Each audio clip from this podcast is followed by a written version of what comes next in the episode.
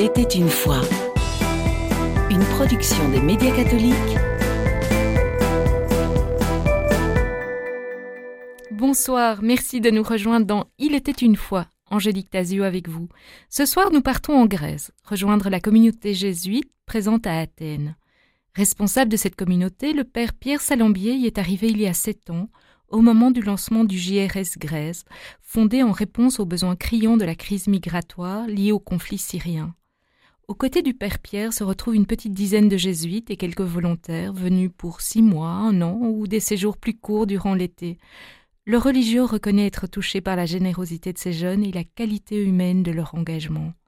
Parmi ceux-ci figurait Corentin, un jeune namurois qui séjournait alors sur place. Enfin, après 35 années passées à visiter les prisons belges, le père Tony a été invité à rejoindre la Grèce pour assurer une présence religieuse auprès des migrants francophones. D'abord à Lesbos puis à Samos, celui-ci s'est investi dans l'accueil des exilés abandonnés. Sans attendre davantage, nous écoutons leurs témoignages à tous les trois. Qui sont ces jeunes réfugiés? Pourriez-vous nous les décrire? La plupart d'entre eux, ce sont des hommes jeunes célibataires, disons. Il y a aussi des femmes avec des enfants même, hein, donc, euh, mais la plus grosse partie est, quand même euh, des jeunes. Là-dedans, vous avez bien sûr toutes sortes de gens, hein, dans, dans, ce sens qu'il y en a qui ont dû fuir vraiment parce qu'ils ont eu des problèmes politiques dans le pays. Bien sûr, vous avez aussi d'autres qui l'ont avoué aussi euh, vis-à-vis -vis de moi au moins. On est là parce que on était pauvres et on veut améliorer la, la situation de la famille. On, est parti pour pouvoir les aider. Et avez-vous l'impression que quelque part le problème est insoluble ou bien que euh, si on, s'y prend de manière euh, volontaire ou volontariste, on peut arriver à, trouver une solution pour tous ces réfugiés en attente? Je pense un des problèmes, c'est qu'il y a tellement de gens qui sont arrivés ici donc là, je ne parle pas uniquement des Africains, bien sûr, mais en général de, tous les réfugiés. Ce sont des milliers et des milliers et des milliers.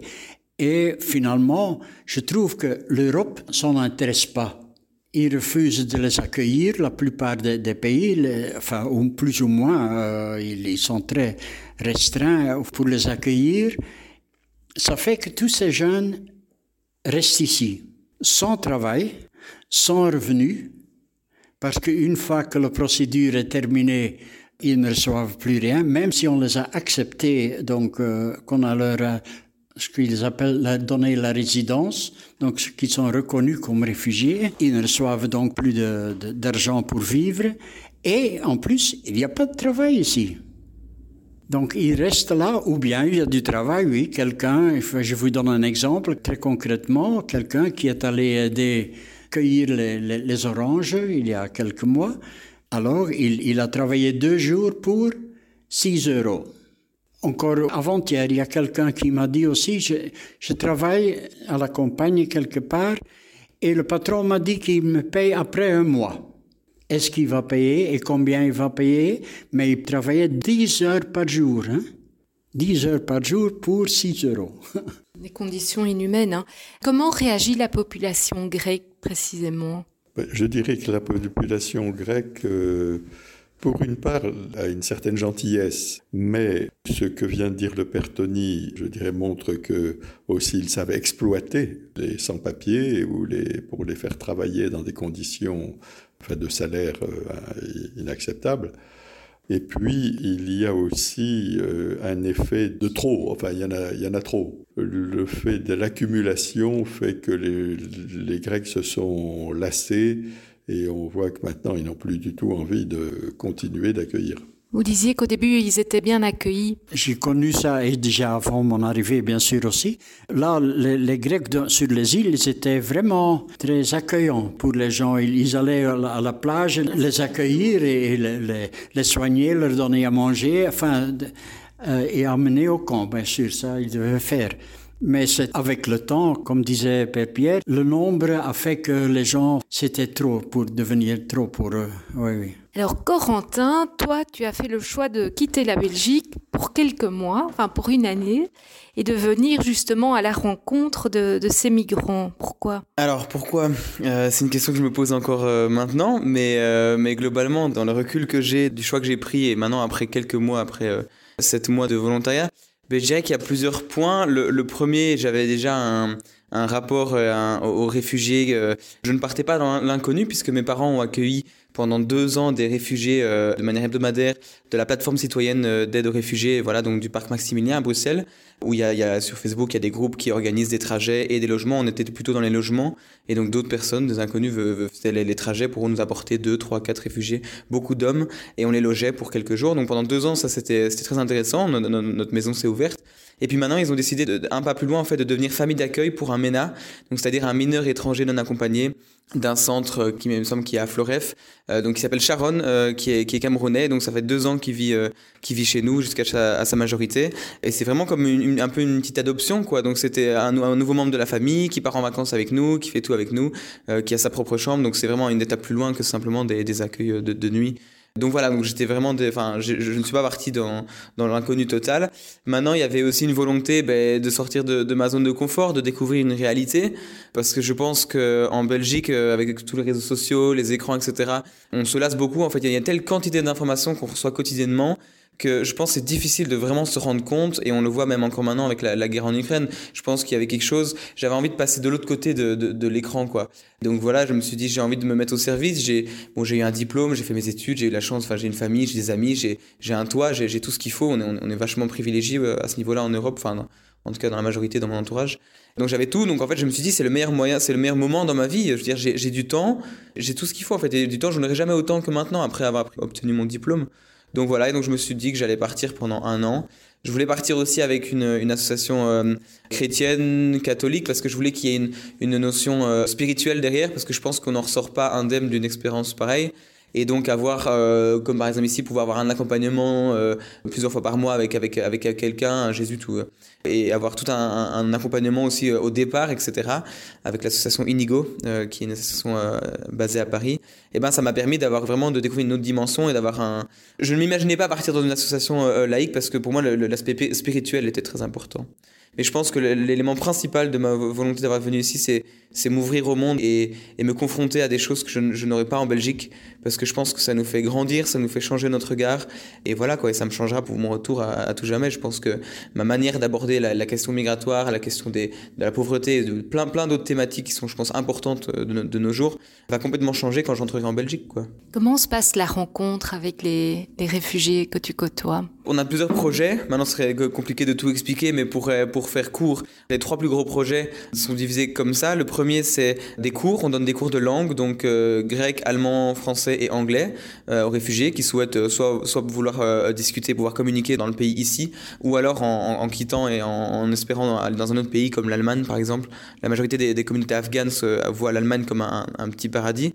Euh, donc on donne des cours d'un côté, on a un magasin de vêtements dans un autre, donc un, magasin de vêtements où on récupère les dons souvent de la population euh, athénienne. On récupère les dons, on trie les vêtements, parfois ils sont un peu, un peu sales, donc on a besoin de les trier, certains en jettent et certains on met en boîte. Par exemple si on reçoit des vêtements d'hiver, on va les mettre dans des boîtes pour l'hiver prochain. Et après on organise des rendez-vous avec les, les, réfugiés à travers WhatsApp parce que c'est leur moyen de communication avec lequel ils sont le plus euh, habitués.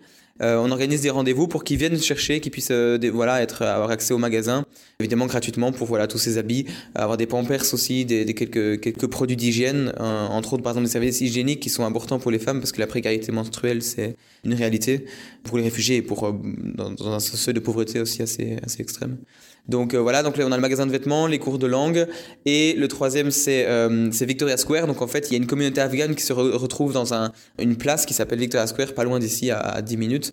Bon, comme les parents n'ont pas vraiment la, possibilité, le temps de s'occuper de leurs enfants parce qu'ils ils, sont un peu dans un mode de survie, ils ont besoin de, trouver à manger, de trouver euh, de, l'argent, etc. Ils n'ont pas le temps de s'occuper des enfants, donc nous on y va et pendant euh, deux heures, trois quatre fois par semaine, on va venir avec des cordes à sauter, des ballons et on va venir, on va être là pour les enfants, pour leur dire mais voilà nous vous êtes important pour nous et on vous montre que vous pouvez être aimé, vous êtes là et, vous êtes important à nos yeux et, pour 2-3 heures et on va être là vraiment rien que pour eux quoi et on va leur montrer ça à travers qu'ils ont, ils ont une valeur parce que je pense que c'est ce qu'ils ont le plus euh, à gagner, ce qui, ce qui manque en fait. Un enfant a besoin de se sentir aimé pour se construire en tant qu'humain. Et ça, malheureusement, quand les parents ils ont tout quitté, euh, maintenant ils sont en mode survie, donc ils n'ont pas vraiment le temps de s'occuper, de faire des câlins, de, de, de donner de l'affection, etc. Quoi. Donc voilà. Alors comment se passe la rencontre? Ben c'est pas facile, hein. c'est pas facile. Non, ça c'est sûr. Euh, on vient toujours avec des a priori et on a beau se préparer.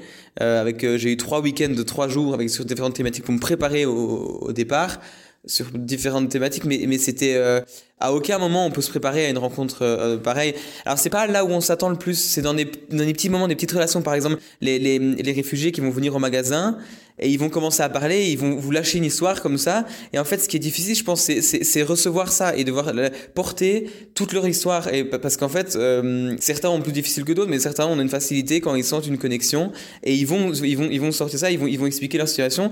Et nous, en fait, avec nos petits regards de privilégiés de 23 ans, de se dire j'ai tout ce qu'il faut en, France, en Belgique, ben, je suis pas prêt à recevoir une telle difficulté de ce qu'ils ont traversé et je pense que je peux pas m'en rendre compte malgré qu'ils me le disent. Et donc tout ça, on, on, se rend compte dans la aussi la pauvreté euh, il y a une pauvreté matérielle, mais une pauvreté dans, l'éducation aussi. On voit les enfants à quel point ils ont une difficulté de maintenir une hygiène, ils jettent des papiers partout, etc. Donc ils ont, une vraie pauvreté même dans la communication, dans, les gestes, dans, le respect. Et ça, je pense, c'est très difficile aussi parce qu'on se rend compte que du coup, ils partent pas avec les mêmes, outils, les mêmes clés que tout enfant devrait avoir pour se construire correctement. Donc je pense qu'il y, y, a vraiment énormément de choses et c'est difficile à citer. Il y a de très belles choses, il y a des choses plus difficiles, il y a des belles choses parce qu'on se rend compte que malgré la pauvreté, ils ont toujours un sens de, de, l'accueil. On a été accueillis par certaines familles chez eux et ils, et ils avaient rien. Et littéralement, il y avait des lits, il y avait un tapis au sol et l'appart il était vide. Et ils se sont quand même excusés en disant ben, on a que du café, désolé, on n'a pas de petits biscuits, etc. Et ils s'excusaient quoi, ils étaient vraiment mal. Et nous on était mais, mais, c'est déjà tellement tout ce que vous nous offrez, vous nous offrez votre maison, etc. C'est votre confiance aussi. Et, et, Dieu sait que la confiance est difficile après tout ce qu'ils ont vécu à donner. Quoi. Certains ont eu des arnaques avec des passeurs, etc. Avec le qui promet des choses, qui ne les donne pas. Ces derniers mois, par exemple, il y a un système de cash-card, donc d'argent qui est donné euh, du gouvernement chaque mois et qui euh, ils n'ont pas eu de nouvelles. Et pendant 3-4 mois, il me semble octobre, novembre, décembre, il n'y a, plus rien eu. Donc ils, n'avaient plus d'argent, c'est-à-dire zéro. Zéro, ils doivent trouver un moyen de se nourrir. Quoi. Donc plus, rien. Donc, il y a toutes ces notions de la confiance qui est très difficile à donner. Donc nous, on se rend compte de ça. Et du coup, la valeur de la confiance qu'ils vont nous donner est encore plus grande et, et, et nous touche encore plus. quoi. Père Pierre, le, témoignage de Corentin euh, vous touche-t-il, j'imagine?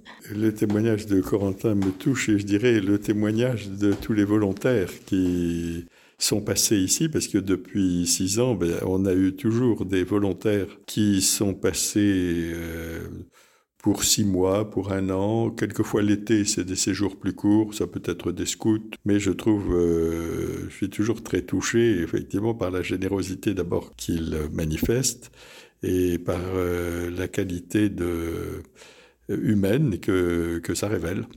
Vous avez l'impression que c'est insoluble, cet état de fait euh, actuel? Pour le moment, oui, parce que je trouve que la manière de la Grèce de traiter les réfugiés, c'est de faire durer pour avoir ses papiers. C'est une échéance qui se recule sans cesse. Euh, on a ici, j'ai fait travailler ici un Camerounais pendant deux ans qui a pu travailler ici, bon, normalement pour le coup. Après, il a perdu ses papiers. Maintenant, il essaye d'avoir ses papiers. Il a été, on est au troisième euh, délai. Il devait être, avoir son jugement en janvier. On lui a dit, ben non, ça sera le 1er avril. C'était un mauvais signe d'ailleurs que ce soit le 1er avril. Et puis maintenant, on lui dit, ah ben non, ça va être en novembre. C'est complètement désespérant. Père Tony, vous disiez qu'il y avait beaucoup d'insécurité hein, dans leurs conditions d'être. Bah justement, parce que ce, ce, que dit le Père Pierre, bien sûr, ils attendent leur interview. Ça peut durer, ça peut durer parfois deux ans, parfois plus, euh, avant d'avoir leur premier, leur première inter interview. Alors pendant tout ce temps, bien sûr, ils touchent un petit peu d'argent, ça oui, mais pour le reste, euh, qu'est-ce qui va nous arriver? Est-ce qu'on va nous accepter? Est-ce qu'on ne va pas nous accepter? Et on, reste toujours avec ça dans, sa tête. Qu'est-ce que vous voulez? Et puis ça, continue. Première interview. Puis quand est-ce qu'on aura le résultat? Premier résultat, si c'est accepté, ok, ça va. Mais si c'est pas accepté, il faut recommencer une autre interview, mais dans tant de mois ou parfois par un, un an ou plus. Tout ce temps-là. Euh, tu vis dans l'insécurité, l'incertitude, c'est terrible.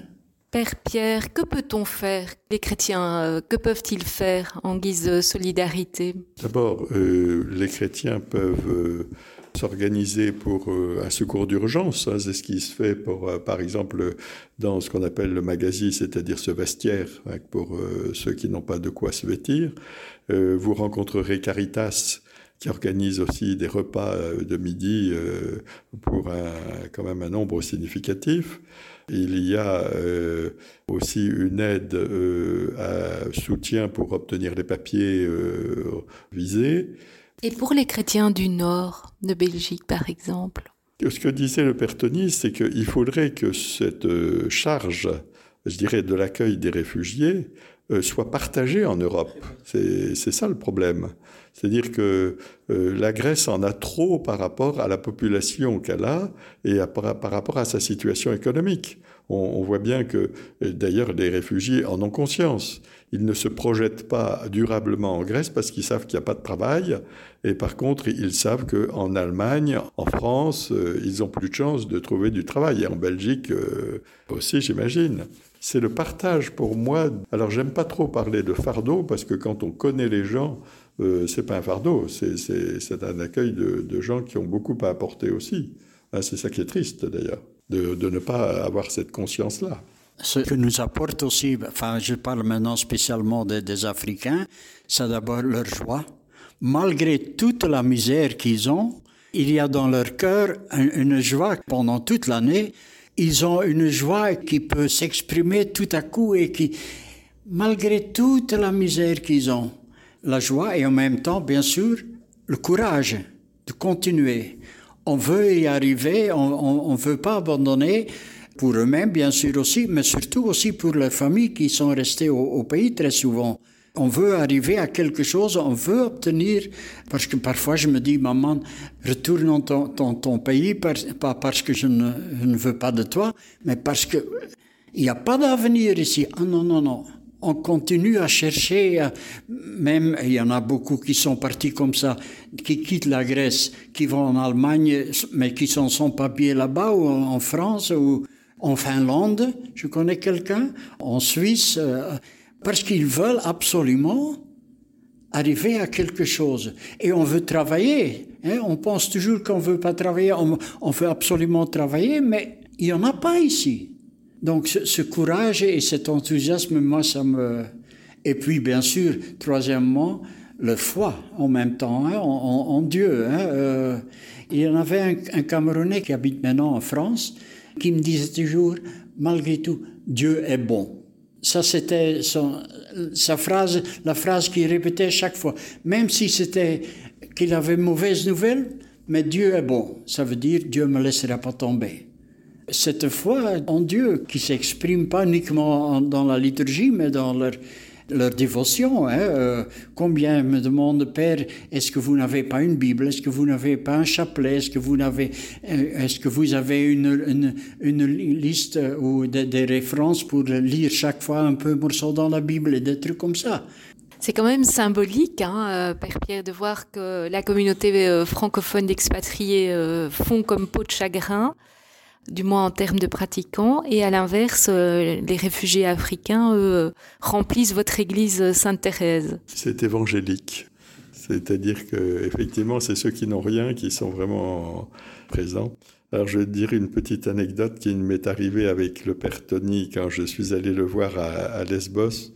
Il m'a montré un petit peu où était le camp. Euh, on s'est arrêté pour parler avec un Camerounais devant l'entrée du camp. Et il m'a dit, vous savez, ici, si on prie pas, on meurt. Ça, c'est une euh, réflexion qui m'est restée. Et effectivement, ce sont des priants. Corentin, quand tu vas rentrer euh, en Belgique, j'imagine que ton cœur aura euh, changé, qu'il y a plein de, plein de nouvelles réalités qui te seront apparues. Est-ce que tu as déjà des, résolutions ou des, des envies de faire autrement? Envie de faire autrement, oui. Oui, oui. Bah déjà, en partant, euh, c'était ma volonté en partant ici, c'est de, faire, de faire autrement, c'est de ne pas continuer dans la lancée, c'est évoluer dans, dans, ma manière d'être, dans ma relation au monde. Alors maintenant, à vrai dire, je ne me projette pas énormément, euh, tout simplement parce que je suis quelqu'un qui me projette souvent beaucoup trop dans le futur et du coup après ne profite pas du moment présent. Et je me dis que comme une expérience comme ça, il y en aura une seule fois dans ma vie, je préfère la vivre à fond. C'est pour ça que j'avais dans, cette optique-là, j'avais vraiment coupé tout ce qui était réseaux sociaux, etc. en me disant mais je pars en mission. Et vraiment du coup j'ai dit au revoir à tout le monde et je me dis bon bah à dans un an. Parce que le problème avec les réseaux sociaux c'est qu'on peut se dire au revoir, on pleure dans les bras de, notre famille. Euh, et puis voilà, et puis le soir on est sur Messenger ou on est en train de chatter, genre ouais tout va bien ici. Donc en fait on n'est jamais vraiment parti. Et donc j'ai voulu avoir ce, ce, ce, break et me dire je vais être à fond pendant un an parce que sinon je regretterais. Et je pense qu'il y a tellement de choses à vivre ici et c'est tellement intense qu'il n'y a, pas de souci, je vais rien manquer. Euh. Je me projette pas énormément parce que je veux vraiment profiter et être ici présent. Il me reste que, déjà que trois mois. Oh là là, c'est passé trop vite. Enfin, ça passe beaucoup trop vite. Mais du coup, oui, sûrement, par exemple, ma relation, comme je disais, à la pauvreté, aux migrants, etc ne va pas me laisser insensible, même si elle l'était déjà avant, parce que mes parents ont, décidé comme ça, avec, avec leur, volonté d'accueillir.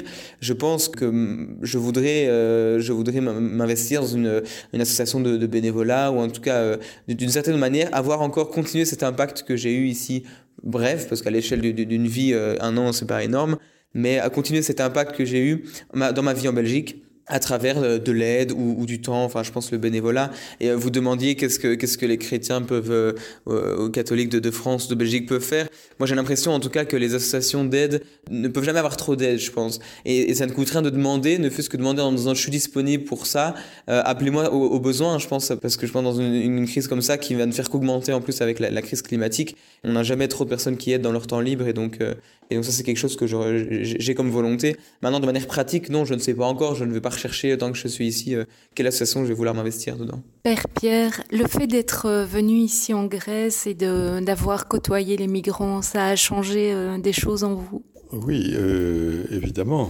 mais je dois dire que le premier objectif pour moi n'était pas les migrants, si vous voulez. C'est-à-dire que je me suis rendu compte aussi que si j'arrivais ici en Grèce, il fallait que je m'intéresse à la Grèce.